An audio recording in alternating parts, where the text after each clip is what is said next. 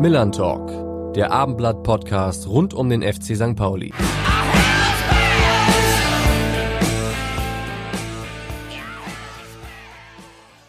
Und damit moin und herzlich willkommen zu einer vorweihnachtlichen Ausgabe des Millern Talks. Wir wollen an dieser Stelle auf die Mitgliederversammlung vom vergangenen Sonnabend zurückblicken.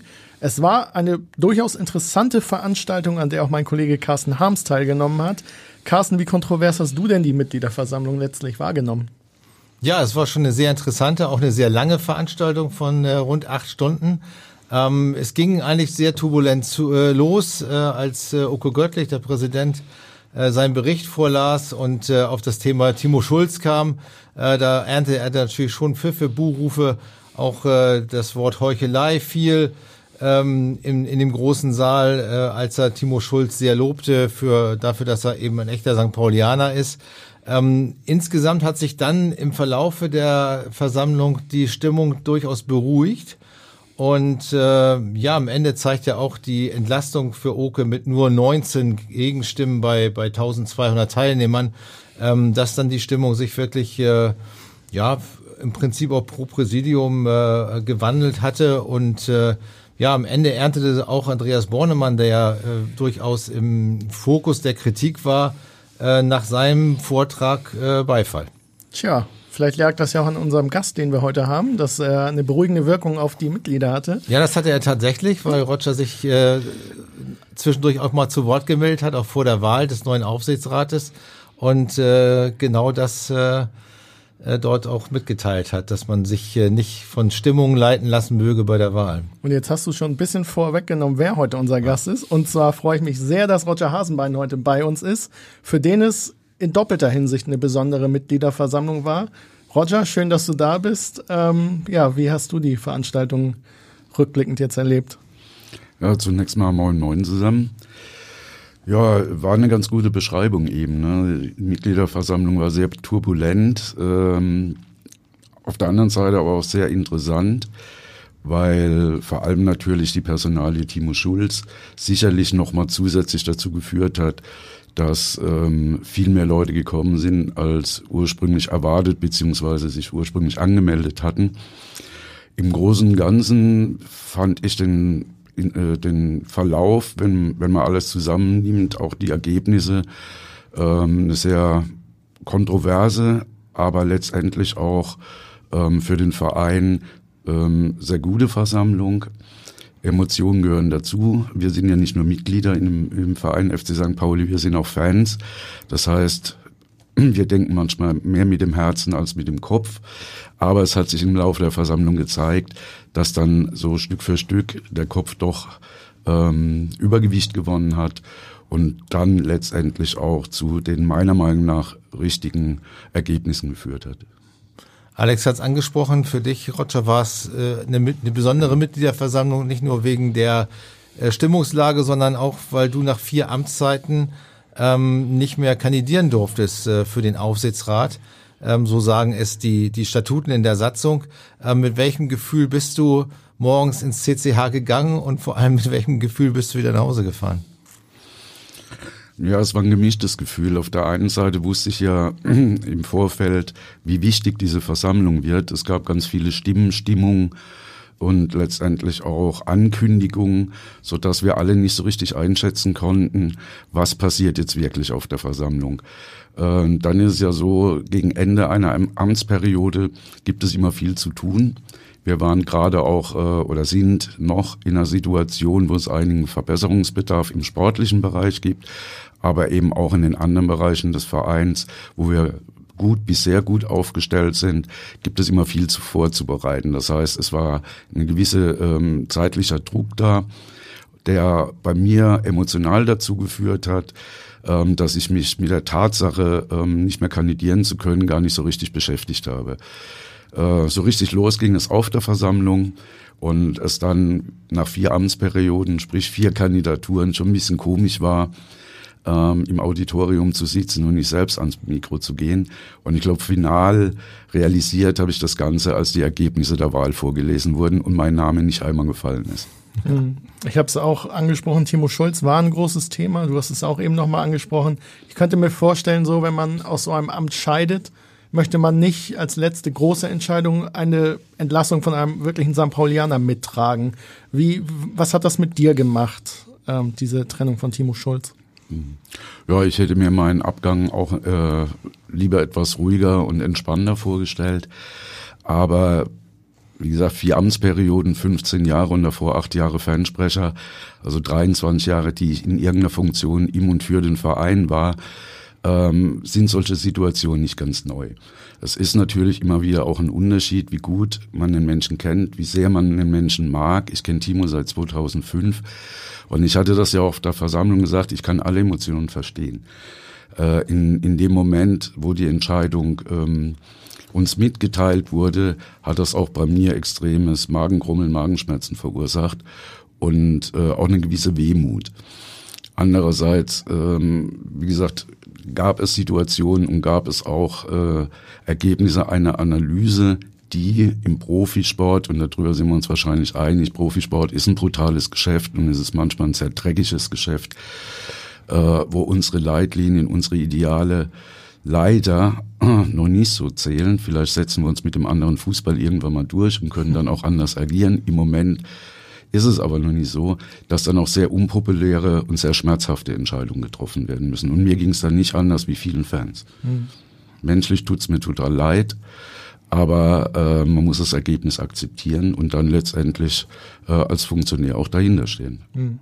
Du warst ja immer sehr nah an der Mannschaft und den Trainer noch dran. Du hast nahezu jedes Auswärtsspiel mitgemacht, warst in Trainingslagern vor Ort. Äh, wie schwer ist es in, dann in so einer Situation, ähm, so, eine, so eine private Haltung, private Stimmung äh, von der, ich sag mal, ehrenamtlich-dienstlichen zu trennen? Ja, es ist ein bisschen zwiespältig, weil auf der einen Seite äh, die, die große Nähe äh, zum Team äh, und dem Team um das Team ähm, erleichtert letztendlich die Arbeit als solche. Also mir war es immer wichtig, ähm, möglichst nah am Team dran zu sein, weil ich ja letztendlich auch als Aufsichtsratsmitglied über Verträge entscheide. Und da mache ich mir gerne ein eigenes Bild, sowohl sportlich, aber vor allem auch mit welchen Menschen haben wir es da zu tun. Mhm. Wie harmonieren diese Menschen untereinander? Und ähm, da entsteht natürlich äh, zu vielen auch eine, eine größere persönliche Nähe. Aber das, meiner Meinung nach ist es extrem wichtig und ich glaube, das ist mir über die Jahre auch immer besser gelungen, äh, da ganz klar zwischen Fan sein und ähm, ja, Funktionär sein unterscheiden zu können, weil letztendlich steht über allem der FC St. Pauli. Hm. Hast du Schulle danach nochmal versucht zu kontaktieren oder lässt man ihn da in Ruhe? Du hast ihn sehr lange gekannt, kennst ihn immer auch sehr lange. Lässt man ihn da erstmal in Ruhe oder schickt man dann irgendwie eine WhatsApp und sagt, tut mir leid, Schulle, wie es gelaufen ist oder wie muss ich mir das vorstellen? Also ich habe nach zwei, drei Tagen ähm, ihn kontaktiert, wohlwissend und das war auch äh, bei anderen Personen auch nicht anders äh, dass ich keine sofortige Antwort, Antwort erwartet habe. Aber ich gehe mal davon aus, dass wenn äh, wir uns alle ein bisschen beruhigt haben und ein bisschen ähm, das Ganze auch gesättelter läuft, dass wir uns durchaus wieder treffen und auch austauschen. Das mhm. war bei anderen bisher auch so.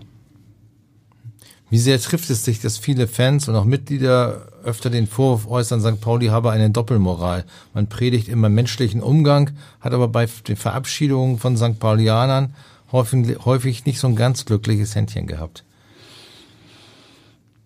Also persönlich trifft mich das schon, obwohl ich es in dem einen oder anderen Fall gar nicht verneigen könnte.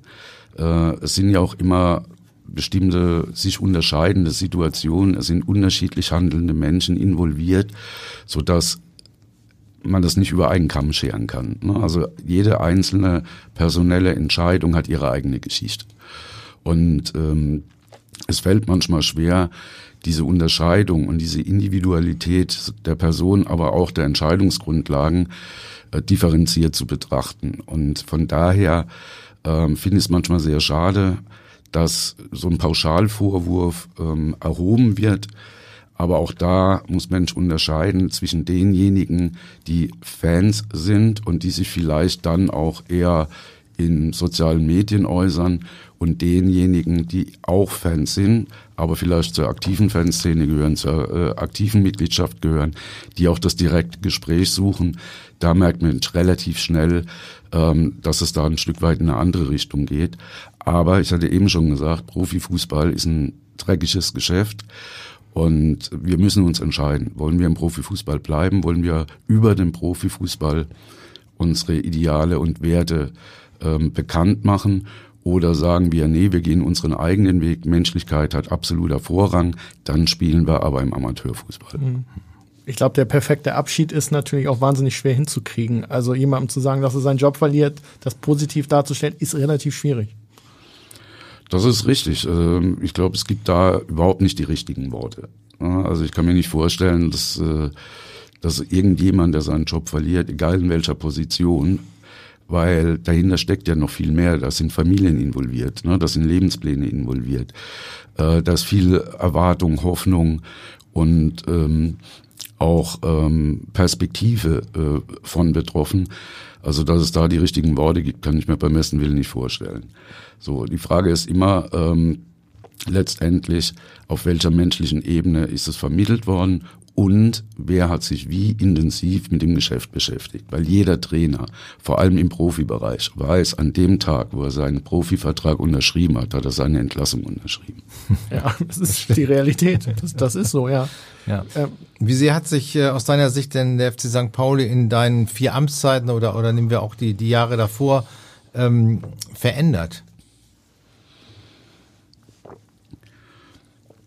Also in den letzten 15, 20 Jahren hat der Verein sich extrem verändert. Ähm, als ich noch aktiv war der, äh, als Fansprecher, stand der Verein kurz vor der Insolvenz. Wir alle können uns wahrscheinlich noch erinnern an die Jahre 2002, vor allem aber auch 2003, die Retterinnenkampagne und äh, alles, was damit zusammenhing. Da, ja, da hing der Profifußball beim FC St. Pauli äh, ja noch weniger als im seidenen Faden. Und von da aus die Zeit betrachtet, äh, wenn man davon ausgeht und sich anschaut, wo der Verein heute steht, hat er sich in positiver Hinsicht extrem verändert. Ähm, dazwischen ähm, sind ganz viele Sachen weiterentwickelt worden. Der Verein hat sich professionalisiert auf allen Ebenen. Der Verein ist gewachsen. Ähm, als ich 2007 zum ersten Mal in den Aufsichtsrat äh, gewählt wurde, hatten wir, glaube ich, knapp äh, 15.000 oder 16.000 Mitglieder. Heute sind es über 30.000. Wir hatten neun oder zehn sporttreibende Abteilungen. Heute sind es 23. Äh, wir hatten in meiner Zeit als Fanclub-Sprecherrat ähm, glaube ich, 240 äh, organisierte Fanclubs. Heute sind es über 500. Also da hat sich sehr viel verändert und vieles, vielleicht sogar das meiste, zum Positiven. Wie viel Einfluss hat denn der Aufsichtsrat auf Erfolg und Misserfolg eines Vereins? Man ist ja letztlich ein Kontrollgremium. Das ist richtig. Der Aufsichtsrat ist laut Satzung ein Kontrollgremium, aber eben auch ein Beratungsgremium. Das heißt, über die Beratung kann der Aufsichtsrat durchaus auch ein Stück weit Einfluss nehmen, zumindest dahingehend Vorschläge zu machen, Vorschläge des operativen Bereichs, sprich Präsidium, Geschäftsleitung, ähm, diskutieren. Und auch das ist eine Riesenveränderung zu ähm, der Entwicklung äh, zu Beginn meiner Amtszeit. Ähm, vielleicht muss ich dazu sagen, ähm, ich habe drei Präsidien erlebt mhm. Äh, und eben vier Aufsichtsräte ähm, dass die Entwicklung äh, immer mehr in Richtung äh, Kooperation gegangen ist, in, in Richtung Austausch, so dass vor allem äh, das Präsidium, welches 2014 wie auch viele aus dem jetzt ausgeschiedenen Aufsichtsrat oder noch aktiven Aufsichtsrat, äh, dass da eher der Geist der war, ähm, ja, sich auszutauschen, zu kooperieren, dass das Präsidium den Aufsichtsrat in Entscheidungsfindungen sehr früh mitgenommen hat, auch durchaus kontroverse Diskussionen stattgefunden haben, was zum einen zeigt, dass die Zusammenarbeit der Führungsgremien und damit auch der leitenden Mitarbeiterin äh, eigentlich immer besser und partnerschaftlicher geworden ist. Auf der anderen Seite heißt es eben aber auch, der Aufsichtsrat ist viel tiefer in der Verantwortung, als wenn er jetzt als reines Kontrollorgan sagt, äh, wir sind dafür oder wir sind dagegen. Mhm. Kannst du mal so einen Einblick geben, wie die Arbeit eines ja, ehrenamtlich tätigen Aufsichtsratsmitglied aussieht? Wie muss man sich das vorstellen? Wie zeitintensiv ist das Ganze? Auch das ist sehr unterschiedlich. Ich denke, das ist zum einen von Person zu Person unterschiedlich, dann aber eben auch ähm, unterschiedlich dahingehend, welche Schwerpunktaufgabenbereiche die einzelnen Aufsichtsrätinnen haben. Vielleicht mal zur Erklärung. Wir sind ein siebenköpfiges Gremium oder der Aufsichtsrat ist ein siebenköpfiges Gremium. Das wir muss ich mir noch abgewöhnen. da bin ich noch nicht ganz so vom Kopf her.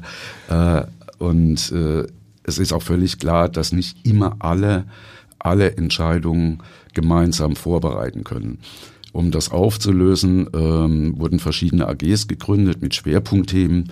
Es gibt die AG Sport, es gibt die AG Finanzen, welches vielleicht die beiden wichtigsten sind über eine kontinuierliche Zeit. Daneben gibt es die AG Infrastruktur, die immer zu bestimmten Zeitpunkten bei bestimmten Planungen ein ziemliches Gewicht hat. Ähm, es gibt die AG oder gab die AG äh, CSR Personal, wird jetzt wahrscheinlich eher in Richtung AG Nachhaltigkeit umbenannt werden, weil da eben auch die Schwerpunkte sich etwas verschoben haben. Und es gab die AG äh, Fans, Mitglieder, Abteilungen. Und in diesen AGs saßen jeweils zwei bis drei Aufsichtsratsmitglieder, äh, die zu den jeweiligen Themenbereichen intensiver gearbeitet haben, im Kontakt mit ihren Pendants im Präsidium oder in der Geschäftsleitung ähm, standen und da viel eben vorgearbeitet haben und dann Informationen und Entscheidungsvorlagen ins Gesamtgremium eingebracht haben, um äh, dort eben die Kolleginnen mitzunehmen und zu einer hoffentlich profunden Entscheidung zu kommen. Mhm. Und für dich, wo hast du dich am meisten eingebracht? Was hat dir am meisten Spaß gebracht? Ja, was ihr auch schon angedeutet habt, äh, am meisten eingebracht habe ich mich in die AG Sport, wobei AG Sport ähm, für mich nicht nur bedeutet hat, äh, der Profifußball, also äh, die, äh, die Lizenzabteilung, sondern genauso ähm, NLZ, Jugendbereich, aber eben auch der Amateursport oder Amateurfußball.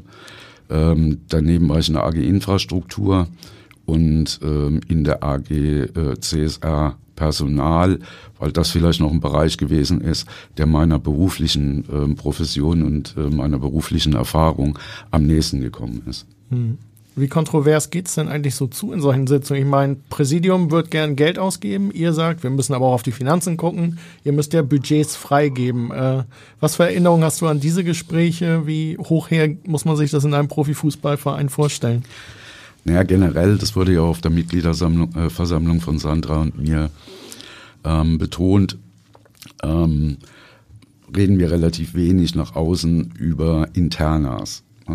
Aber das ist ja, kann man ja auch allgemein mal sagen, natürlich sind viele Diskussionen immer ja, themen- und entscheidungsabhängig, nicht immer Friede, Freude, Eierkuchen. Das wurde ja auch dem scheidenden Aufsichtsrat von Teilen der Mitgliedschaft oder der Fanszene, ich sag mal, unterstellt. Ähm, ja, wir würden mit dem Präsidium kuscheln. ähm, Soweit ist es nicht, aber es ist natürlich viel angenehmer in einer kooperativen, freundschaftlichen Atmosphäre schwerwiegende äh, Entscheidungen zu treffen und für den Verein zukunftsweisende Entsch Entscheidungen zu treffen, als wenn alle zerstritten sind. Das beinhaltet aber eben auch, dass kontrovers diskutiert wird. Und ich kann es vom Aufsichtsrat sagen, da sind mir meine Ex-Kollegin hoffentlich nicht böse, da sitzen schon sieben Charakterköpfe. und das heißt, äh, jeder hat seine Meinung und die müssen nicht immer zusammenpassen und da geht es auch mal hoch her, genauso wie zwischen Präsidium und Aufsichtsrat. Das kann auch schon mal ein bisschen lauter werden, das kann auch mal ein bisschen äh, emotionaler werden. Entscheidend ist aber der gegenseitige Respekt, der immer da war und vor allem auch das gemeinsame Ziel, zur bestmöglichen Entscheidung für den Verein zu kommen. Und wenn die beiden Komponenten gegeben sind, dann funktioniert das Ganze auch. Hm. Wenn du auf deine Zeit zurückblickst, gibt es einen Moment oder eine Anekdote, die dir ganz besonders in Erinnerung geblieben ist, die ganz besonders prägend war? War jetzt die eine, glaube ich nicht, dazu war ich zu lange dabei, da gab es einfach zu viele Sachen. Ich habe Aufstiege erlebt, ich habe Abstiege erlebt. Ähm, ich habe super tolle Menschen kennengelernt, ich äh, habe Freundschaften geschlossen. Also das sind sicherlich viele, vielerlei Sachen. Äh, du hast vorhin, also im Negativen oder als Lowlight vielleicht, ähm, du hast ähm, vorhin oder ihr habt mich vorhin gefragt, ähm, wie das für mich emotional war mit Timo. Ähm, mein erstes Lowlight in der Richtung war auch eine Entlassung, und zwar äh, die von äh, Thomas Meckle. Äh, Maggie und ich sind seit über 20 Jahren befreundet und haben uns natürlich über den Fußball und über den FC St. Pauli ähm, kennengelernt. Nicht umsonst äh, hat Maggie ja beim letzten Heimspiel gegen Kiel, wo ich offiziell im Stadion verabschiedet wurde, äh, die Laudatio gehalten, weil ich glaube, er kennt mich mit am besten von allen Menschen, die mal im und um den FC St. Pauli ähm, gearbeitet haben. Und da zu sitzen und mit zu entscheiden, dass ein guter Freund ähm, seinen Job verliert, das war knüppelhart. Und vielleicht hatte ich deswegen auch ein bisschen mehr Distanz jetzt bei der Entscheidung, weil ich hatte sowas schon mal erlebt. Ja. Und klar, positive Erinnerungen, die kann ich gar nicht so an einem Punkt fest oder an einem Ereignis festmachen. Ich glaube wirklich zwei Sachen äh, ja, Aufstiege mitzuerleben und das Gefühl zu haben, ob es stimmt oder nicht, müssen dann andere beurteilen, das Gefühl zu haben, ein Stück weit dazu beigetragen zu haben.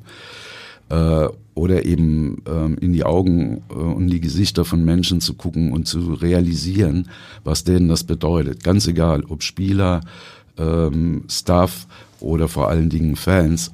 Also das sind Erlebnisse, die werde ich immer behalten. Die, die möchte ich auch nicht missen. Hm. Gab es mal eine kuriose Sitzung, keine Ahnung, mit Stromausfall, Verpflegung ausgefallen, äh, irgendwas, wo du denkst, oh Gott, was war das für eine Sitzung? Also Verpflegung ausgefallen ähm, ist häufiger, vor allem in den, äh, in den Anfangsjahren. Da gab es nämlich nicht äh, generell keine Verpflegung. Das wurde auch erst über die Jahre besser. Ähm, vor allen Dingen, weil der letzte Aufsichtsrat sich dann gerne ähm, Pizza organisiert hat, sodass die Verpflegung gegeben war. Die kurioseste Sitzung war sicherlich kurz nach der Neuwahl des Präsidiums und der äh, Neuwahl von fünf von sieben Aufsichtsrätinnen 2014, als wir in einer ähnlich prekären oder noch prekären äh, Tabellensituation war. Und ähm, da Thomas Meckle zum ersten Mal teilweise ähm, auch aus eigenem Antrieb seinen, seinen Job zur Rede gestellt hat als Trainer, weil er sagte, naja, wenn ihr das Gefühl habt, ähm, da braucht jemand Erfahreneren, dann steht der Verein über allem, ich will ihm nicht im Weg stehen. Zu dem Zeitpunkt konnte er nicht, nicht wissen, ja, dass er auf dem Trainerposten ersetzt wird, aber dann zum Sportchef befördert wird. Und diese ganze Sitzung, ähm, die ging bis morgens um zwei, halb drei. Und äh, kurioserweise war äh, Ewald Lehn, der dann Maggie nachgefolgt ist, war sowieso in der Stadt, weil er einen Workshop machen sollte. Und der dann um Mitternacht etwa noch dazu kam. und äh, ja, also so eine, so eine Nachtssitzung, die hatten wir dann, glaube ich, äh, in der Folge in der Form nicht mehr. Aber das ging dann halt um sechs los und hat irgendwann um drei geendet. Und das war schon ziemlich kurios. Ja, hast glaube ich gerne. Hast du denn von deinen Aufsichtsratskolleginnen und Kollegen ein schönes Abschiedsgeschenk erhalten? Ja, also nicht nur von denen, aber äh, von denen auch, beziehungsweise ich bekomme es noch. Meine Aufsichtsratskolleginnen haben mich eingeladen zum ersten äh, Spiel in 23 nach Nürnberg. Also rundum sorglos Paket, Fahrt, Hotel, Spiel. Hört sich gut an. Hättest du eigentlich gerne weitergemacht, wenn die, wenn die Satzung was anderes erlaubt hätte? Oder bist du heute an so einem Punkt, wo du sagst, okay, es war, war eine lange Zeit, es reicht jetzt auch? Ja, kurioserweise werde ich das natürlich oft gefragt und kurioserweise ähm, kann ich das immer nur dahingehend beantworten, hätte ich weitermachen können, hätte ich weitergemacht. Also sowas wie Amtsmüdigkeit empfinde ich überhaupt nicht. Und ähm, ja, ich habe dem einen oder der anderen auch schon gesagt, der FC St. Pauli und ich sind noch lange nicht miteinander fertig. Ich bin nach wie vor hoch motiviert, äh, für und oder in dem Verein zu arbeiten. Und äh, es gibt sicherlich auch immer wieder äh, in den letzten 15 Jahren äh, ganz viele Sachen, die neu entwickelt wurden. Es sind ganz viele Sachen gewesen, die angestoßen worden sind.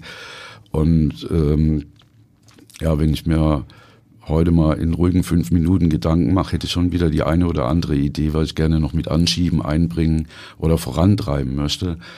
Von daher, ich hätte weitergemacht und äh, ich bin mir ziemlich sicher, mit einer kleinen Pause wird es wieder den einen oder anderen Platz im Verein für mich geben. Mhm. Dein Platz war bei Auswärtsfahrten selten die VIP-Tribüne, meist eher der Fanblock. Hast du dich überhaupt selbst als so den klassischen Funktionär wahrgenommen? Oder warst du letztlich ein Fan, der ziemlich tiefe Einblick einfach in den Verein hatte? Letzteres ist eine ganz schöne Formulierung, das würde ich unterschreiben. ich war ein, Verein, äh, ein Fan, der nähere Einblicke in den Verein hatte, aber darüber hinaus natürlich auch durch die Funktion ziemlich viele Einflussmöglichkeiten. Ähm, der eine oder die andere würde dir wahrscheinlich widersprechen, ähm, dass ich fast nie im VIP-Bereich war. Vor allen Dingen kurioserweise ähm, durch die Corona-Zeiten die Geisterspiele. Da gut, da gab es natürlich keinen Fanbereich, ne? aber ähm, mir war es da in der Zeit wichtig und hatte dann einen kongenialen Partner mit Oke, unserem Präsidenten. Kann ich bestätigen. ähm, da äh, zumindest mal, dass unsere Stimmen für das Team vernehmbar sind, was ja in einem menschenleeren Stadion manchmal auch gar nicht so schwierig war. Ja, und äh, die Saison danach war ich dann tatsächlich relativ häufig im Bereich. Echt? Nicht nur, aber mehr als die Jahre davor. Aber als Anfeuerungsduo äh, haben sie sich echt gut geschlagen, Carsten. Das oder? stimmt, das können wir bestätigen. Wir gucken immer nach, nach hinten und sagen, ah, okay. ja, oder als sie vor uns saßen. Oder, und, oder auch das, äh, ja. Da genau. war Oke immer sehr stimmgewaltig, ja, aber du ja. hast dem nichts äh, nachgestanden. Das können wir definitiv ähm, bestätigen. Ein großes Thema ist im Moment immer wieder der Umgang zwischen Fans und Polizei. Ähm, es gab jetzt in Regensburg wieder einen Vorfall ähm, wo St. Pauli-Fans fotografiert und gefilmt wurden. Es wurde eine kleine Anfrage im Bayerischen Landtag mhm. gestellt.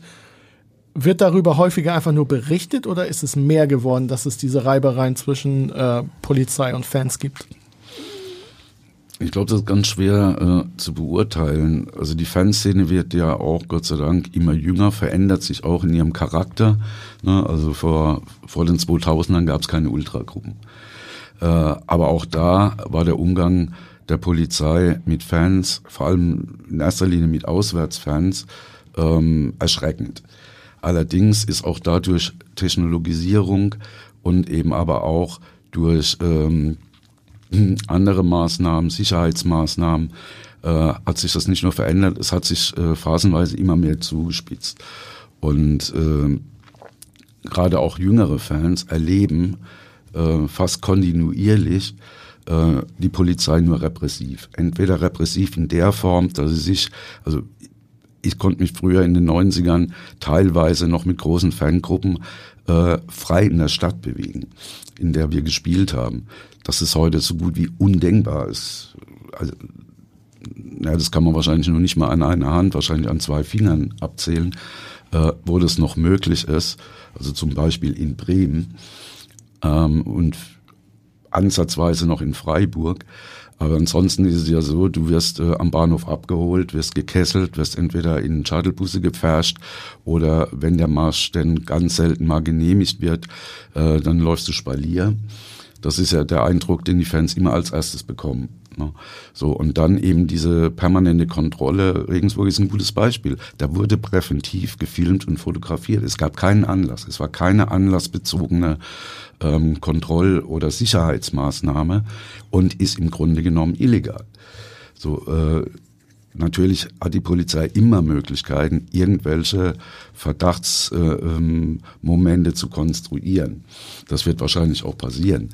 Aber äh, realistisch betrachtet und objektiv betrachtet gab es die nicht. Oder ein anderes Beispiel ist, äh, seit wir einen Wechsel an der Spitze der Polizei oder der Zuständigkeit der Polizei in Hamburg hatten, hat sich die Repression gegen die Heimfans extrem zu, äh, zugenommen. Es gab kein Heimspiel mehr äh, in der Vorrunde, wo es nicht in irgendeiner Form zu einer mehr oder weniger größeren Konfrontation kam. Und wenn es nur war, dass größere Fangruppen versucht haben, von der einen Seite der Budapester auf die andere Seite zu kommen, und wurden gekesselt.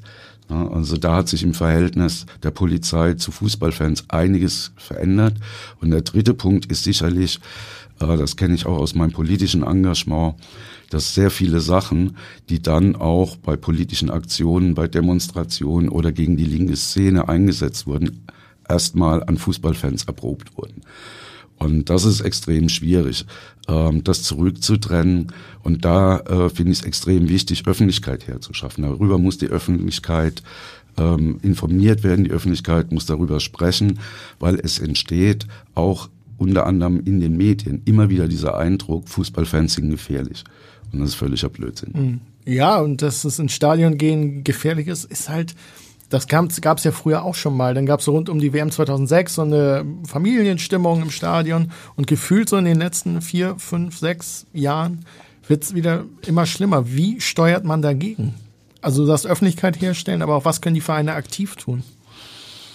Also Öffentlichkeit herstellen halte ich für das Allerwichtigste. Ähm, man sieht ja auch, dass die Fanszenen und äh, die, die Fans unterschiedlichster Vereine sich immer mehr gegen staatliche Repressionen und äh, Stadionverbote organisieren, um diese Vereinzelung, diese ähm, ja teilweise auch Ohnmacht äh, ein Stück weit zu kanalisieren, sich gegenseitig zu unterstützen, unter anderem eben auch mit kleinen Anfragen oder ähm, jetzt gab es ja auch ein erfolgreiches Urteil ähm, von der Kesselung von St. Pauli-Fans in Nielefeld, die äh, vom Gericht als nicht zulässig ähm, angesehen wurde. Ob es dann was ändert, ist eine andere Frage, aber es ist extrem wichtig, dem äh, Widerstand entgegenzusetzen, alle rechtlichen Maßnahmen zu nutzen. Dafür braucht es äh, starke Solidaritätsorganisationen, wie bei uns die Braun-Weiße Hilfe. Und äh, Natürlich auf der anderen Seite, wir haben unsere Fanprojekte, die eben auch durch das Verhalten, repressive Verhalten der Polizei extrem leiden, weil ihre präventive Arbeit, ihre sozialpädagogische Arbeit dadurch nicht nur in Frage gestellt wird, sondern teilweise verunmöglicht wird. Äh, nichtsdestotrotz müssen die im Gespräch bleiben. Für die Vereine oder die Vereinsführung, finde ich, ist extrem wichtig, sich ähm, ganz klar zu positionieren auf Seiten der Fans, auch in ihren Gesprächen, sei es mit den Polizeiführungen, sei es jetzt auf Hamburg bezogen, in Gesprächen mit dem Innen- und Sportsenator, in Gesprächen mit der Politik, immer wieder den Finger in die Wunde zu legen und sich da nicht von den Fans zu entfernen. Und da ist, glaube ich, der FC St. Pauli wieder mal ein ganz gutes Beispiel. Gibt es eigentlich etwas, was du jetzt äh, am meisten vermissen wirst äh, nach deinem Ausscheiden aus dem Aufsichtsrat? Vielleicht die Pizza zu den Sitzungen? Also die mit Sicherheit, äh, ja, es gibt mehrere Sachen, äh, die mehr oder weniger banal, aber teilweise emotional sind. Äh, ich bin es die letzten Jahre gewohnt gewesen, mich frei im Stadion bewegen zu können. Ich hatte meine Arbeitskarte, ich habe einen Transponder, ich hatte Schlüssel. Ja, also ähm, konnte, konnte hin, wo ich wollte.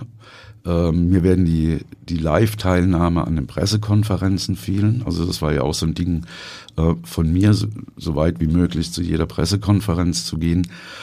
Ähm, mir werden die Kolleginnen fehlen, ähm, wobei der Kontakt ja nicht abreißen wird, aber er wird ja mit Sicherheit nicht so intensiv sein. Und ja, ich glaube, ich muss mich auch, äh, ich brauche noch eine Weile, mich dran zu gewöhnen, nicht mehr so direkt unmittelbar äh, mich einmischen zu können. Glaubst du, dir wird das gelingen oder musst du da einen Kampf gegen dich selbst führen? Ähm, sagen wir so, ich glaube, mir wird es gelingen, weil ich den Weg finden werde, doch in der einen oder anderen Form ähm, meine Stimme wieder erheben zu können. Wir haben jetzt sehr viel zurückgeblickt. Lass uns mal nach vorne gucken. Ähm, der Aufsichtsrat wurde zu Teilen neu gewählt. Wie zufrieden bist du mit der neuen Zusammensetzung? Und macht es das Ausscheiden leichter, wenn man sieht, dass da ein Gremium jetzt ist, das die Arbeit gut fortsetzen wird, aller Voraussicht nach? Ich fange mal bei deiner zweiten Frage an. Ähm, es macht es leichter, ja und nein. Also es macht es auf jeden Fall leichter, weil ich total zufrieden bin äh, mit der Wahl. Ich glaube, bin fest davon überzeugt, wir haben einen richtig guten Aufsichtsrat. Äh, klar, wir sind der erste Profifußballverein oder überhaupt wahrscheinlich Profiverein, bei der äh, so ein wichtiges Gremium wie der Aufsichtsrat äh, ne, mehrheitlich weiblich zusammengesetzt wird. Aber das steht für mich gar nicht so im Vordergrund, weil hier ähm, ja einfach äh, sieben sehr qualifizierte Menschen gewählt wurden und mit unterschiedlichen Schwerpunkten, mit unterschiedlichen Fähigkeiten und äh, Interessen. Also dass der Aufsichtsrat riesig, also meiner Meinung nach riesig aufgestellt ist. Und deswegen fällt es mir auf der anderen Seite auch schwer. Ich hätte lieben gern mit diesen Kolleginnen nochmal vier Jahre zusammengearbeitet. Aber ich, ja, ich war, also kann man sagen, also ich war begeistert vom Ergebnis der Wahl. Was kannst du uns denn über die neuen Mitglieder sagen, was vielleicht noch nicht jeder weiß? Sie sind ja nicht jedem bekannt. Auch das überlasse ich den Mitgliedern selbst, äh, durch ihre Tätigkeit äh, zu zeigen, ähm, was sie drauf haben und sich bekannt zu machen.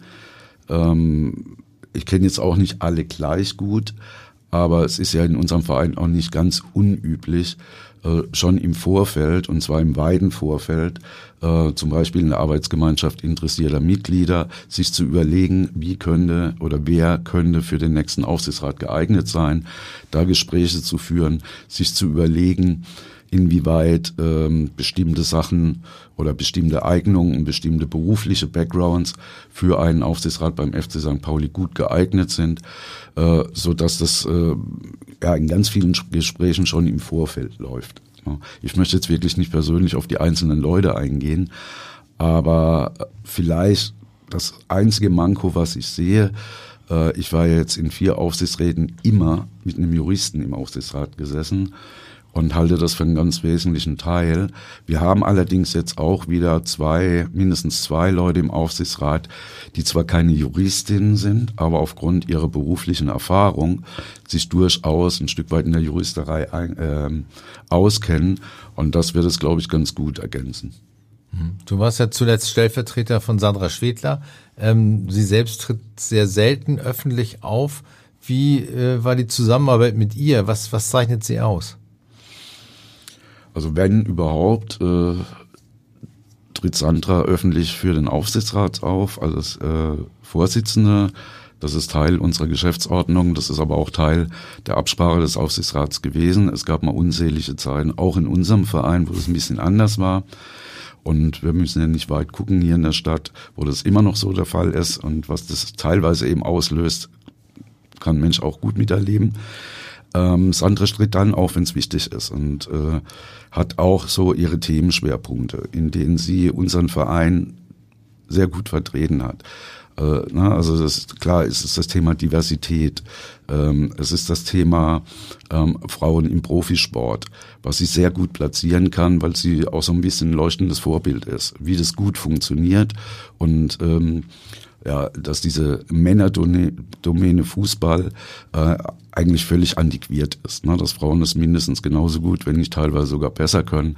Sandra hat ein unheimlich großes Wissen, was äh, Verbandsgeschichten anbetrifft, ne? sei es DFL, DFB, was für unseren Verein extrem wichtig ist. Wir sind und wollen, werden Mitgliedergeführter Verein bleiben.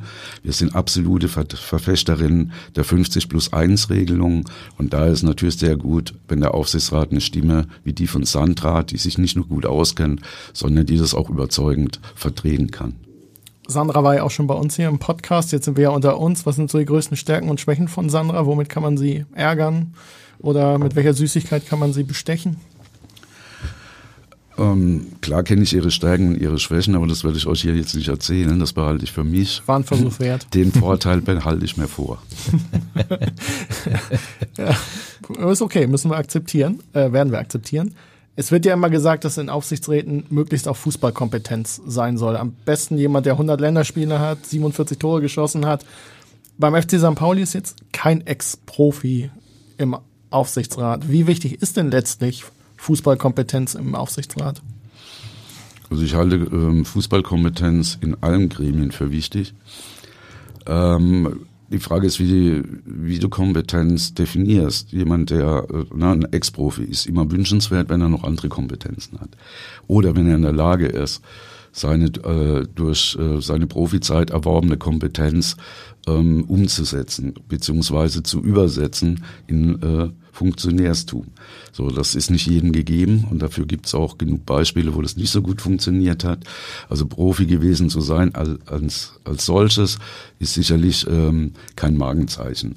So, da muss einfach mehr noch dahinter stecken. Auf der anderen Seite hat sich der Profifußball in den letzten Jahren auch dermaßen verändert, immer mehr professionalisiert, zum Negativen als auch zum Positiven hin, ähm, so dass im Ehrenamt ähm, allein auch der zeitliche Aufwand ist ja nicht nur damit zu, äh, getan, dass du in einem Gremium sitzt, weil du Ahnung davon hast, weil du es vielleicht selbst erlebt hast, weil du das Geschäft selbst erlebt hast, sondern das Geschäft läuft weiter. Also das, was du vielleicht vor zehn Jahren als Profi erlebt hast, ist heute schon wieder komplett anders. Das würde voraussetzen, dass diese Kompetenz permanent neu und permanent weiterentwickelt und geschult wird. Das ist in einem Ehrenamt komplett unmöglich. Deswegen, es wäre wünschenswert, aber wie gesagt, wenn die Kompetenzen über das reine Profi gewesen sein hinausgehen, wäre das schön. Aber es gibt sicherlich auch andere Möglichkeiten, äh, das zu kompensieren. Und letztendlich sind es in jedem Profiverein die dafür äh, bezahlten leitenden Angestellten. Es ist deren Job, es ist deren Geschäft. Die haben das studiert, die beherrschen das aus dem FF, mal mehr, mal weniger gut. Aber das ist der entscheidende Moment. Und wenn Leute sich einarbeiten können, wenn sie vielleicht aus eigenem Erleben, das muss ja nicht mal unbedingt nur Profifußball gewesen sein, aber das Sportgeschäft, das Fußballgeschäft kennen, dann ist das sicherlich hilfreich. Mhm. Und da haben wir ja jetzt auch wieder jemand im Aufsichtsrat. Was hast du denn über das Profigeschäft gelernt? Ich meine, als Fan hat man ja manchmal so ein bisschen so einen rosaroten Blick und findet das alles ganz toll. Und wenn man plötzlich so die Hintergründe kennt und wie das Geschäft wirklich funktioniert, ist es manchmal so ein bisschen desillusionierend. Ähm, wie war das bei dir? Das illusionierend eigentlich weniger, denn äh, auf einem unteren Level, ähm, die, oder die Abläufe sind relativ ähnlich, egal ob du ähm, Regionalliga spielst oder ob du ähm, erste Bundesliga spielst. Vielleicht ist im Amateurbereich dieses Beratergeschäft noch nicht so massiv. Ne? Aber die Grundabläufe sind relativ ähnlich. Im Profifußball ist das Ganze natürlich viel expliziter und vor allen Dingen geht es um viel mehr Geld. Das heißt, es mischen mehr Leute mit, es gibt, äh, gibt viel mehr Einzelinteressen, äh, es gibt mächtige Verbände, die zwar letztendlich die, äh, ihre Verbandsmitglieder vertreten sollten, trotzdem, und das haben wir jetzt gerade äh, wieder sehr deutlich vor Augen geführt äh, bekommen, die Verbände machen ihr eigenes Ding. Und wenn die, die, die Mitgliedsvereine es nicht schaffen, sich dagegen zu stemmen, sich dagegen zu organisieren, dann, äh, ja, dann, dann führt es eben zu mafiösen Strukturen. So, und äh, das war sicherlich die, äh, ein Moment oder eine Entwicklung, da näheren Einblick bekommen zu haben, um, oder nee, ich fange mal anders an. Gott sei Dank habe ich diesen Einblick beim FC St. Pauli bekommen, weil beim FC St. Pauli sehr viele Menschen sind, auch in führender Position, äh, die das nicht als Gott gegeben hinnehmen, sondern die sagen, es gibt Möglichkeiten oder wir wollen Möglichkeiten nutzen, zu zeigen, ein anderer Fußball ist möglich. Deswegen sitzt Oge Göttlich unter anderem auch im Vorstand der DFL, damit der FC St. Pauli äh, nicht nur seinem Ruf gerecht wird, wir wissen alles besser, sondern wir können auch aufzeigen, äh, wie es besser geht und wir sind auch bereit, uns da direkt in, äh, in das Geschäft zu begeben. Also es ist da auch wieder so eine, ja, so eine Mischung zwischen Ekel und Abscheu, aber eben auch dem Wunsch, dem Willen und der Überzeugung, noch ist es nicht zu spät. Hm. Apropos Fußball, äh, wie aktiv trittst du selbst denn noch gegen den Ball? Ähm, also auf jeden Fall aktiv. Ich spiele immer noch ähm, bei der Ü50-Senioren des, äh, des FC St. Pauli. Das heißt, äh, in der Regel zweimal in der Woche, einmal in der Woche Training, am Wochenende Spiel. Auch die Ü50-Senioren mischen immer noch äh, in Ligen mit, mit Auf- und Abstieg. Von daher, ähm, ja, bin ich immer noch am Ball. Beschreib doch mal den Fußballer Roger Hasenbein. Oh je. Äh, den Fußballer Roger Hasenbein. Äh, da hat es ja auch schon einige Anekdoten über die Jahre gegeben. Ähm, sagen wir mal so, der Fußballer Roger Hasenbein war vor allem ähm, im Jugend- und Jungerwachsenenalter sicherlich jemand, äh, der Talent hatte, der ganz gut mit dem Ball umgehen konnte, der damals auch noch relativ schnell war aber nicht der ehrgeizigste und schon gar nicht der trainingseifrigste. äh, also das hat sich aber bis heute eigentlich nicht geändert. Ähm, so Winter- und Sommervorbereitung, das war mir ein Graus. Also diese ganzen Trockenübungen, ähm, da keine Ahnung, ähm, durch den Wald zu rennen, Trimmdichtpfade rauf und runter zu gehen oder andere Übungen. Äh, das war mir immer ein Graus und da habe ich natürlich auch immer geguckt, dass ich mich dann ein Stück zurückhalten kann. Auf der anderen Seite, so, ja, das hieß damals noch nicht so, aber äh, vielleicht habe ich das intuitiv schon richtig gemacht. Weil ich musste mir ja meine Kraft sparen, weil wenn du mir einen Ball an den Fuß gegangen, äh, gegeben hast, dann bin ich gelaufen. Und ich glaube, ich war auch immer eher äh, ein Techniker als äh, ein Wadenbeißer. Und ja, ich glaube, dass das auch mit ein Grund ist, dass ich halt auch mit 64 noch in der Ü50 spielen kann. Die Altersabstände werden zwar immer größer äh, oder gefühlt, aber das hilft mir noch ein, ein, Stück weit mithalten zu können. Ich kann mir vorstellen, dass du auch zu den kommunikativen Spielern auf dem Platz gehörst. Ja, das auch. Manchmal zu kommunikativ, meinen zumindest ab und an die Schiedsrichter. aber die eine oder andere Ansage, die kommt schon noch. Wie läuft es denn sportlich bei euch? Ähm, ja, wir sind ja jetzt ein bisschen auch gebeutelt ne, durch die Corona-Geschichten, sind ja in der Vor-Corona-Saison, ähm, wurden wir Landesligameister und sind in die Verbandsliga aufgestiegen. Ähm, dann gab es in der ersten Saison noch, ein, ich glaube, eine Halbserie haben wir noch irgendwie hingekriegt in der Verbandsliga. Rückserie ist ausgefallen, dann hat sich erstmal nichts geändert, es gab keinen Auf- und Absteiger. Die äh, zweite Corona-Saison haben wir, glaube ich, zwei Spiele gehabt, so dass wir dann in, in der aktuellen Saison beschlossen hatten, ähm, wir beenden erstmal unsere Verbandsliga-Zeit, wir melden jetzt wieder Landesliga, wir müssen erstmal wieder gucken, wo stehen wir als Team. Und im Moment sind wir, glaube ich, Vierter oder Fünfter. Da wäre, glaube ich, die Profimannschaft auch ganz gerne im Moment. das glaube ich auch. Aber nicht in der Landesliga. Korrekt.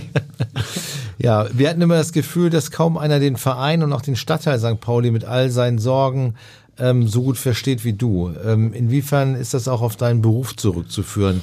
Du äh, arbeitest ja auch heute noch als Streetworker. Was den Stadtteil betrifft, ist sicherlich sehr viel auf meinen Beruf zurückzuführen und oder auch auf politisches Engagement. Äh, ja, weil ich als Straßensozialarbeiter natürlich den Stadtteil in- und auswendig kennengelernt habe in seinen unterschiedlichsten Facetten, also sowohl im positiven wie auch im negativen, mit sehr unterschiedlichen Menschen aus dem Stadtteil zusammengekommen bin. Äh, Menschen, die im Stadtteil leben, Menschen, die im Stadtteil auf der Straße leben, Geschäftsleuten, aber eben auch Stadtteilaktivistinnen. Und äh, für mich dann auch immer ein ganz wichtiges Anliegen war, Verein und Stadtteil zusammenzubringen, weil wir müssen uns auch nicht in die Tasche lügen. Äh, das Millantor-Stadion, was wir alle lieben, weil es ein Stadtteilstadion ist, weil wir kurze Wege haben, äh, sowohl zum Stadion als auch in die nächste Kneipe, ist äh, auch eine Belastung für den Stadtteil. Zumindest alle zwei Wochen bevölkern 30.000 Menschen, die nicht alle aus dem Stadtteil kommen, logischerweise den Stadtteil. Und da hat der Verein einfach auch die verdammte Pflicht, dem Stadtteil was zurückzugeben. Und äh, über die Jahre ist da schon auch so ein bisschen so eine Art Symbiose entstanden, weil ich nicht der Einzige bin, der das so sieht. Und äh, es ist ein Geben und Nehmen. Der Verein kann sicherlich immer mehr machen, aber auch der Stadtteil, ähm, es ist, kein, ist nicht nur eine Bringschuld, es ist auch eine Hohlschuld. Und äh, es ist wichtig, auch ähm, in den Führungsebenen des Vereins immer wieder zu vermitteln, wie wichtig der Stadtteil für den Verein ist, aber auch umgekehrt, wie wichtig der, äh, der Verein für den Stadtteil ist und sich da entsprechend aufstellen. Aber wir haben da in unterschiedlichsten Richtungen und vielleicht ist das auch was, äh, wo ich mich als erstes wieder engagieren werde, über Kiezhelden haben wir ja auch sehr viele gute Kooperationen, gerade in meinem Berufsfeld, na, viel mit äh, Obdachloseneinrichtungen, Obdachloseninitiativen, das ist sicherlich auch alles noch ausbaufähig. Das ist eine ganz wichtige Sache, die ich immer gern gemacht habe. Und klar hat mir da mein Job auf jeden Fall äh, ganz viele Türen geöffnet und Wege bereitet. Man merkt ja, wie du brennst, sowohl für deinen äh, Aufsichtsratsposten als auch äh, deine Streetworker-Tätigkeit. Ich bin über einen Artikel des geschätzten Kollegen Butche Rosenfeld, den wir hiermit sehr grüßen, ja. äh, gestolpert. Da war eine Passage, wo du über dich selbst gesagt hast, auch als, wie du als junger Mann warst, Mangelnder Ehrgeiz, eine große Klappe und politisches Interesse war fürs Schulsystem eine verheerende Kombination. Ich war immer Klassensprecher, habe mich politisch geäußert, mich mit Lehrern angelegt. Ähm, bei tatsächlichen oder vermeintlichen Ungerechtigkeiten mischte ich mich ein. Und du bist oft angeeckt. Ähm, ist das heute immer noch so oder war das äh, jugendlicher Leichtsinn damals? Also wenn es jugendlicher Leichtsinn war, ähm, dann fand ich das einen guten Leichtsinn. Also ich denke, es entsprach auch ein Stück weit meiner Art und meinem Charakter. Heute ist es vielleicht auf die eine oder andere Art auch noch so, aber vielleicht bin ich auch ein bisschen andersweise geworden. Ich denke, ich habe auf jeden Fall über die Jahre dazugelernt, auch ein bisschen mehr Diplomatie, auch ein bisschen mehr taktisches Denken. Aber von der Grundhaltung, ähm, glaube ich, hat sich da gar nicht so viel geändert. Ich ecke heute immer noch an. Ich ecke gerne an, wenn es sein muss, wenn ich weiß, wofür und wenn ich davon überzeugt bin. Aber ähm, im Gegensatz eben zu der Zeit bin ich heute, glaube ich, auch mehr um Ausgleich bemüht und da kommt dann vielleicht der Sozialarbeiter auch wieder mehr durch, Menschen zusammenzubringen, Menschen zu versöhnen und vielleicht auch gemeinsame äh, Lösungen aufzuzeigen und nicht immer nur Kontra, Kontra, Kontra. Und schon gar nicht der Stärkere setzt sich durch. Mhm. Wie bist du eigentlich äh, zu St. Pauli gekommen? Du kommst ja nicht aus, ursprünglich nicht aus Hamburg. Äh, war das das Interesse am Fußball oder war das mehr so die politische Einstellung des Vereins, die dich angelockt hat? Ähm, beides. Also na klar, die, die, die Grundlage ist, der Interesse, ist das Interesse am Fußball gewesen. Ich spiele seit meinem sechsten Lebensjahr Vereinsfußball und habe äh, auch nie damit aufgehört. Das war die eine wichtige Grundlage. Das Politische war die zweite Grundlage, allerdings damals noch nicht die politische Haltung des Vereins. Die gab es in der heutigen Form da ja. noch nicht. Aber ich bin über politische Zusammenhänge mit Menschen zusammengekommen, hier in Hamburg, in der Hafenstraße vor allem, äh, die den Febel für Fußball mit mir geteilt haben und ähm, die Politik mit ins Stadion getragen haben. Und da ist dann auch eine Art Symbiose entstanden, die mir komplett entsprochen hat. Ich konnte zwei, eine, eine große Leidenschaft im Fußball und eine für mich wichtige Überzeugung, mich politisch einzumischen, mich politisch zu positionieren, konnte ich zusammenbringen. Und ähm, bin froh, dass ich sowohl die Entwicklung mitbekommen habe, als auch da das vielleicht sogar ein Stück äh, begleiten und mit beeinflussen konnte. Mhm. Der Sozialarbeiterjob, merkt man dir an, ist eine Herzensangelegenheit. In den letzten Jahren hat man das Gefühl, ähm, gerade Zukunftssorgen, Armut, soziale Ungerechtigkeiten, ähm, inwieweit, wenn du mal so deine Anfangszeit als Sozialarbeiter mit der heute vergleichst, siehst du da Parallelen? Gibt es Dinge, die jetzt wiederkehren, die du in deiner Anfangszeit wahrgenommen hast? Oder ist das eine komplett neue Situation gerade? Nee, also es hat sich viel verändert. Klar, es gibt andere Formen der Herausforderungen. Es gibt vielleicht auch andere Gründe der Verarmung und Verelendung. Es gibt aber auch eben Parallelen. Ähm, ich habe ja, 87 angefangen mit dem Job nach Abschluss meines Studiums und da gab es quantitativ wahrscheinlich noch nicht so viele Menschen, die auf der Straße gelebt haben oder in prekären ähm, Wohnungs- oder Arbeitsverhältnissen, aber es gab auch deutlich weniger Hilfesysteme. Und heute ist es eher umgekehrt. Wir haben eine weitestgehend gute und intakte Hilfelandschaft, auch dank ganz vieler Ehrenamtlicher. Aber wir haben weitaus mehr quantitativ mehr Menschen, ähm, die eben dieser Hilfe bedürfen. Ne? Und äh, wir hatten Ende der 80er nicht so viele Menschen, die aus, aus Not, aus Hunger, aus ähm, Kriegsgefahr, aus Verfolgungsgründen hierher gekommen sind, zu Recht hierher gekommen sind in einem Land, wo es alles im Überfluss gibt. Es ist nur falsch verteilt. Äh, hier müsste niemand hungern, hier müsste es keine ähm, Kinder, die unterhalb der Armutsgrenze aufwachsen, geben, wenn die Verteilung eine andere wäre. Aber es gibt eben auch äh, ja, Entwicklungen, wie wir es gerade aktuell sehen. Ne? Die Auswirkungen der Pandemie, Krieg in der Ukraine, hohe Inflation. Es wird zu einer weiteren Zunahme von Menschen führen, die in schwierige Verhältnisse geraten. Wie oft hast du in deinem Arbeitsleben ein Happy End erlebt, dass also jemanden, den du betreut hast, ähm, die Kurve bekommen hat? Ähm, Gibt es da eine Geschichte, die du mit uns teilen kannst? Also ich würde sagen, also es hat, es hat immerhin so viele Happy Ends gegeben, dass ich immer wieder neu motiviert war und äh, ja, die Überzeugung, dass der Job Sinn macht, nicht ganz verloren habe. Ne? Es ist tatsächlich oft so, dass wir Elendsverwaltung machen. Und ähm, auch da ist es aber so, ist eine Frage des Maßstabs und der eigenen Ansprüche. Ne? Und äh, je länger du in dem Job bist und je prekärer die Situation für Menschen werden, ist es schon ein Riesenerfolg zu wissen, du hast die Menschen ein paar Monate, vielleicht sogar ein paar Jahre noch über die Zeit gebracht. Oder ähm, du hast es geschafft, jemanden, der, keine Ahnung, 20 Jahre auf der Straße gelebt hat, zumindest äh, in ein trockenes Zimmer zu bringen. Oder vom Erfrieren zu retten. Oder ähm, dafür zu sorgen, dass der Mensch regelmäßig was zu essen hat. Es gibt das eine oder andere Highlight.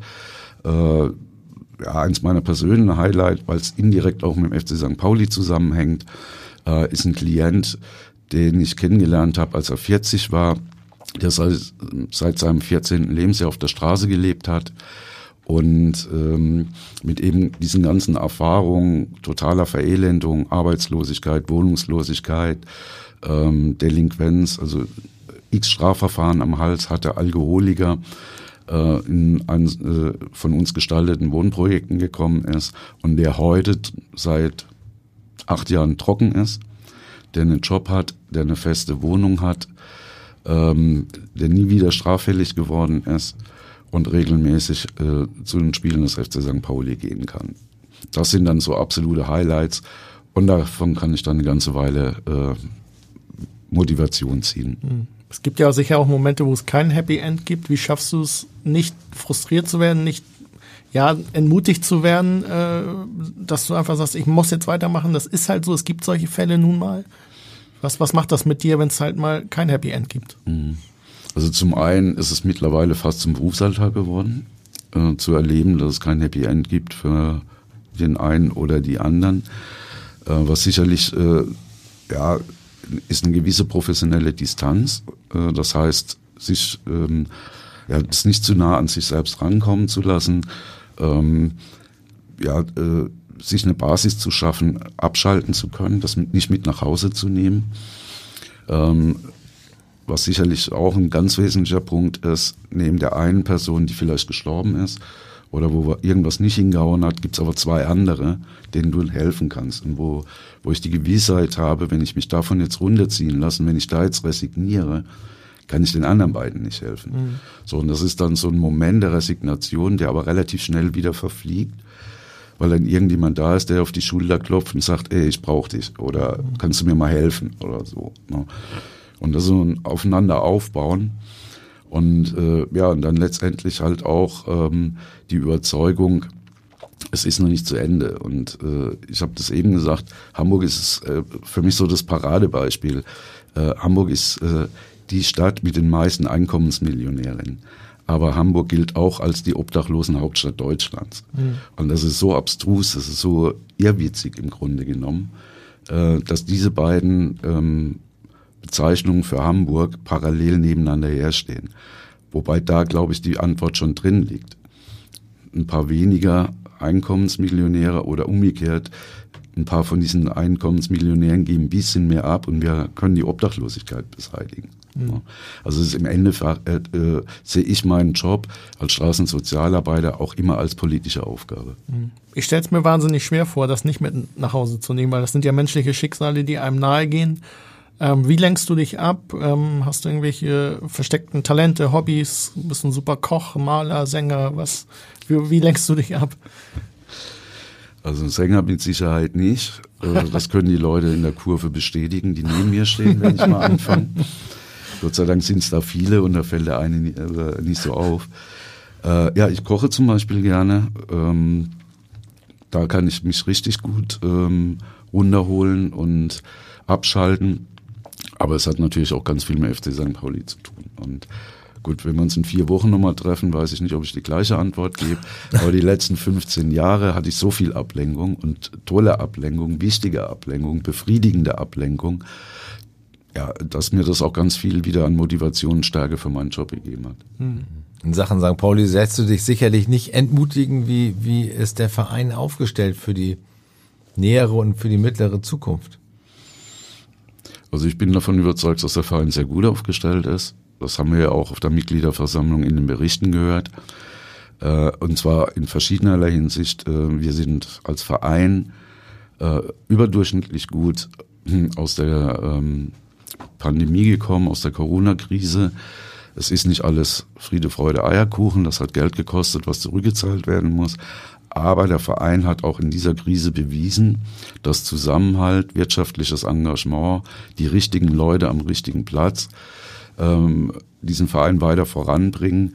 Ähm, Bernd von Geldern hat das ja auch so als Beispiel erwähnt. Wir hatten vor der Krise diese Idee, unsere eigene Ausrüster, äh, Sportausrüster zu werden. Natürlich wurde diese Idee massiv auf den Prüfstand gestellt. Es wäre unverantwortlich gewesen, das nicht zu prüfen, zu hinterfragen. Aber alle Verantwortungsträgerinnen haben sich äh, dafür entschieden, diesen Weg zu gehen.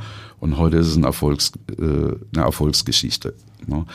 Und äh, so gab es eben auch andere richtige und gute Entscheidungen, so dass im wirtschaftlichen Bereich dieser Verein sehr gut aufgestellt ist. Im Bereich des, ähm, seiner Bekanntheit, nicht eben durch herausragende internationale oder nationale sportliche Erfolge, sondern durch sein Engagement, durch vor allen Dingen das jahrzehntelange Engagement seiner Fanszene ist der Verein herausragend aufgestellt. Und es gibt ja oft die Kritik, dass Leute sagen, naja, ähm, ja, wir, wir sind äh, ein Politbüro mit angeschlossener Fußballabteilung oder keine Ahnung, äh, Merchandising-Abteilung mit angeschlossener Fußballabteilung.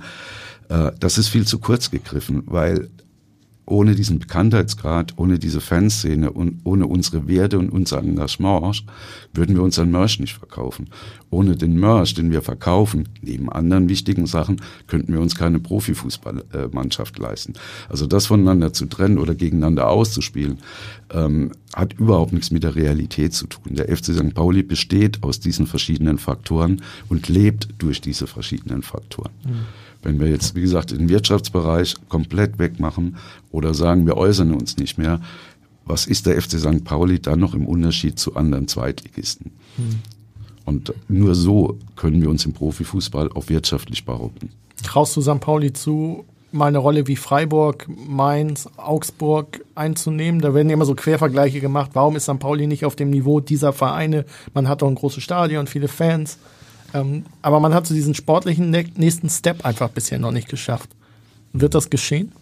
Ich bin fest davon überzeugt, dass es äh, mittel- bis langfristig geschieht, weil wir gegenüber den genannten Vereinen gewisse Nachteile haben. Wir reden hier, haben ja vorhin ganz lange über den Stadtteil und die Verbindung geredet. Wir sind ein Stadtteilverein. Wir können nicht einfach in den Stadtteil oder rund ums Millantor-Stadion Nachwuchsleistungszentrum mit zwei Funktionsgebäude und sieben Plätzen bauen. Ähm, wir können infrastrukturell unseren Amateuren Breitensport im Stadtteil flächenmäßig nicht einfach erweitern. Die Flächen wären vielleicht da, aber wir kriegen sie nicht. So. Wenn du dir jetzt einen Verein wie Freiburg an, äh, anschaust, ähm, die eben die Unterstützung des Landes und der Stadt hatten, die aber auch eben diese Flächen hatten, ne, äh, um die günstig erwerben zu können, um infrastrukturell sich breit aufzustellen, lange Jahre vor uns, oder aber auch, ähm, ja, ähnlich wie Mainz und Aachen, Aachen ist so ein Gegenbeispiel, ne, mhm. die das auch versucht haben, aber im Gegensatz zu uns gescheitert sind. Also ein zu hohes Risiko einzugehen, kann auch nach hinten losgehen. Dann kommt noch dazu, wir sind nicht der einzige Profiverein in Hamburg. Das heißt, wir haben nicht die alleinige Unterstützung von Staat, von Politik, egal ob es jetzt um Geld oder um Flächen geht. Das war in Freiburg auch anders. Mhm. Also müssen wir diese Defizite in irgendeiner anderen Form kompensieren. Und das dauert einfach um einiges länger.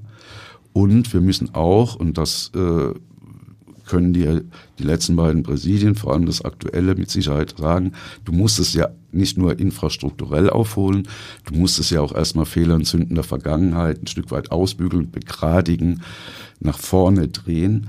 Und äh, deswegen glaube ich auch, dass wir jetzt momentan einen Punkt erreicht haben, wo es eindeutig äh, nach vorne geht.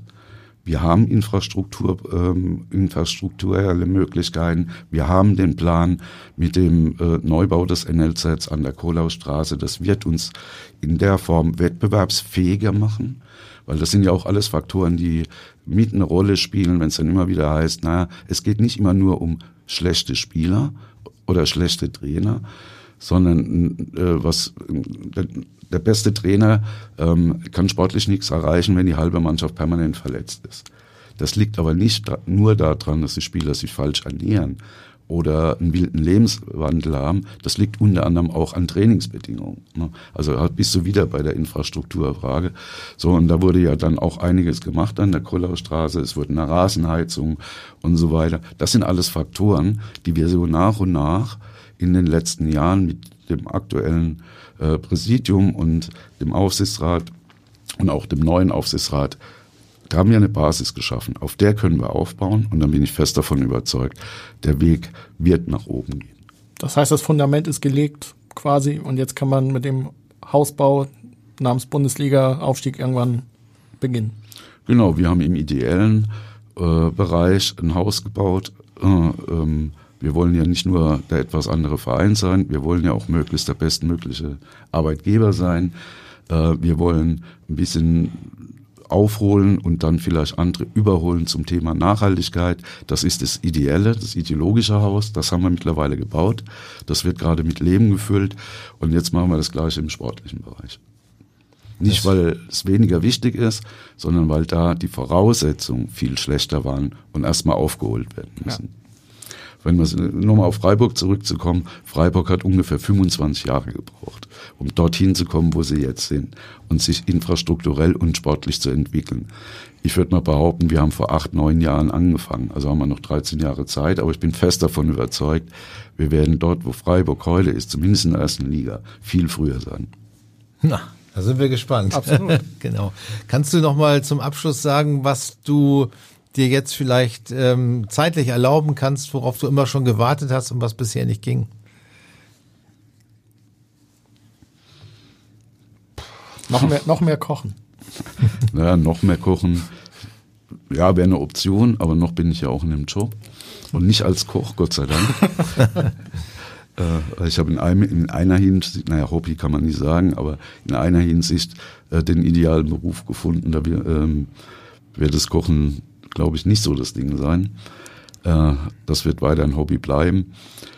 Unter Umständen ein bisschen mehr Zeit für meinen Enkel. Das sind immerhin fünf, 500 Kilometer. Wobei ich jetzt schon gemerkt habe, naja, äh, die Spiele, Spieltermine hören ja nicht auf, also nicht jedes Wochenende, aber vielleicht den einen oder anderen Tag, wenn äh, die, wir haben ja etliche Spiele, die aus Heidelberg aus äh, sehr viel näher sind als von Hamburg aus, dann den einen oder anderen Tag länger da zu bleiben. Aber ich glaube vor allen Dingen ähm, mir vielleicht eine neuere, ein bisschen entspannendere Aufgabe im, beim FC St. Pauli zu suchen, weil das immer noch für mich das größte Hobby ist. Mhm. Ist das noch völlig offen, was das sein kann bei St. Pauli? Hast du da so ein bisschen freie Auswahl oder wie ist da der Austausch mit vielleicht auch Oke, Sandra, den Verantwortungsträgern? Ja, Sandra hat mir den ersten Job schon zu, äh, zugeschustert. Und zwar?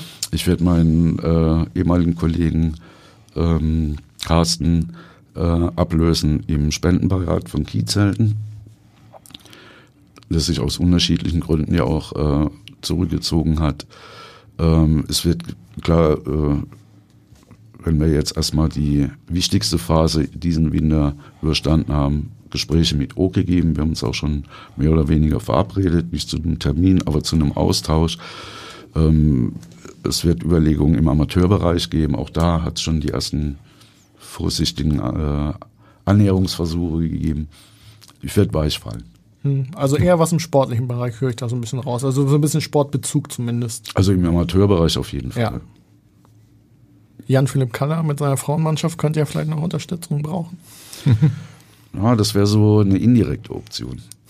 Co-Trainer von Jan-Philipp Kaller. Er hat zwei gute Co-Trainer, die okay. auch eine bessere Ausbildung als Trainer haben als ich. Aber gerade die ersten Frauen äh, oder das erste Frauenteam. Ähm, da gibt es noch andere Möglichkeiten, das zu unterstützen, um zum Beispiel Einfluss auf Rahmenbedingungen zu nehmen, auf ähm, mit anderen zusammen ein Konzept zu entwickeln über Professionalität. Äh, ich hatte ja vorhin gesagt, die eine oder andere Idee hätte ich auch. Wir planen Nachwuchsleistungszentrum. Warum planen wir da Mädchenfußball nicht mit ein? Und wenn wir das erste in Deutschland sind, wäre das typisch St. Pauli. Also da gibt es schon so ein paar Sachen, wo ich nicht unbedingt Co-Trainer machen muss, äh, um mich einbringen zu können. Carsten, ich merke schon, wir müssen uns keine Sorgen um die Freizeitgestaltung Da- von Roger machen. Das stimmt. Aber das ist doch alles ein schönes Schlusswort und eine schöne Perspektive. Roger, herzlichen Dank, dass du unser Gast warst. Für, herzlichen Dank für deine Zeit. Ähm, ich finde, das war ein sehr, sehr interessantes Gespräch, sehr aufschlussreich. Gerne, vielen Dank an euch für die Einladung. Ich fand es auch sehr kurzweilig. Ob es interessant ist, äh, müssen andere beurteilen. Ich finde es immer schwierig, aus der eigenen Geschichte zu erzählen und das interessant zu finden. Aber wenn es den einen oder anderen amüsiert, dann ist es super. Ja, und vielleicht auch zum Nachdenken anregt, sich vielleicht auch Oder zu engagieren oder sich einzubringen im Ehrenamt. Ähm, Das Ehrenamt ist wichtig, also ist wichtiger denn je. Also ich glaube, das kann man gar nicht oft genug auch hervorheben, oder? Das ist absolut richtig. Ohne Ehrenamt würde unser Verein nicht funktionieren. Finde ich auch. Äh, ja, ich möchte mich auch bei dir bedanken. Schön, dass du da warst. Vielen Dank natürlich auch an Carsten, dass du in der letzten Folge 2022 äh, an meiner Seite warst. Klar doch. An dieser Stelle möchte ich mich aber auch noch bei den weiteren Kollegen bedanken. Rupert Farbig, Alexander Laux, Nico Paczynski und aber auch bei unseren Zuhörerinnen und Zuhörern ähm, für euer Interesse, für euer Feedback und ich hoffe, dass ihr uns auf 2023 wohlgesonnen bleibt. Und ja, jetzt genießt die Feiertage, kommt gut ins neue Jahr, bleibt gesund und wir hören uns 2023 wieder, noch in der zweiten Liga, aber spätestens in 13 Jahren auch dann in der Bundesliga, wie wir heute gelernt haben.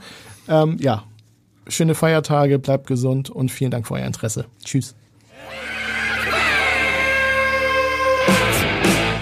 Weitere Podcasts vom Hamburger Abendblatt finden Sie auf abendblatt.de slash podcast.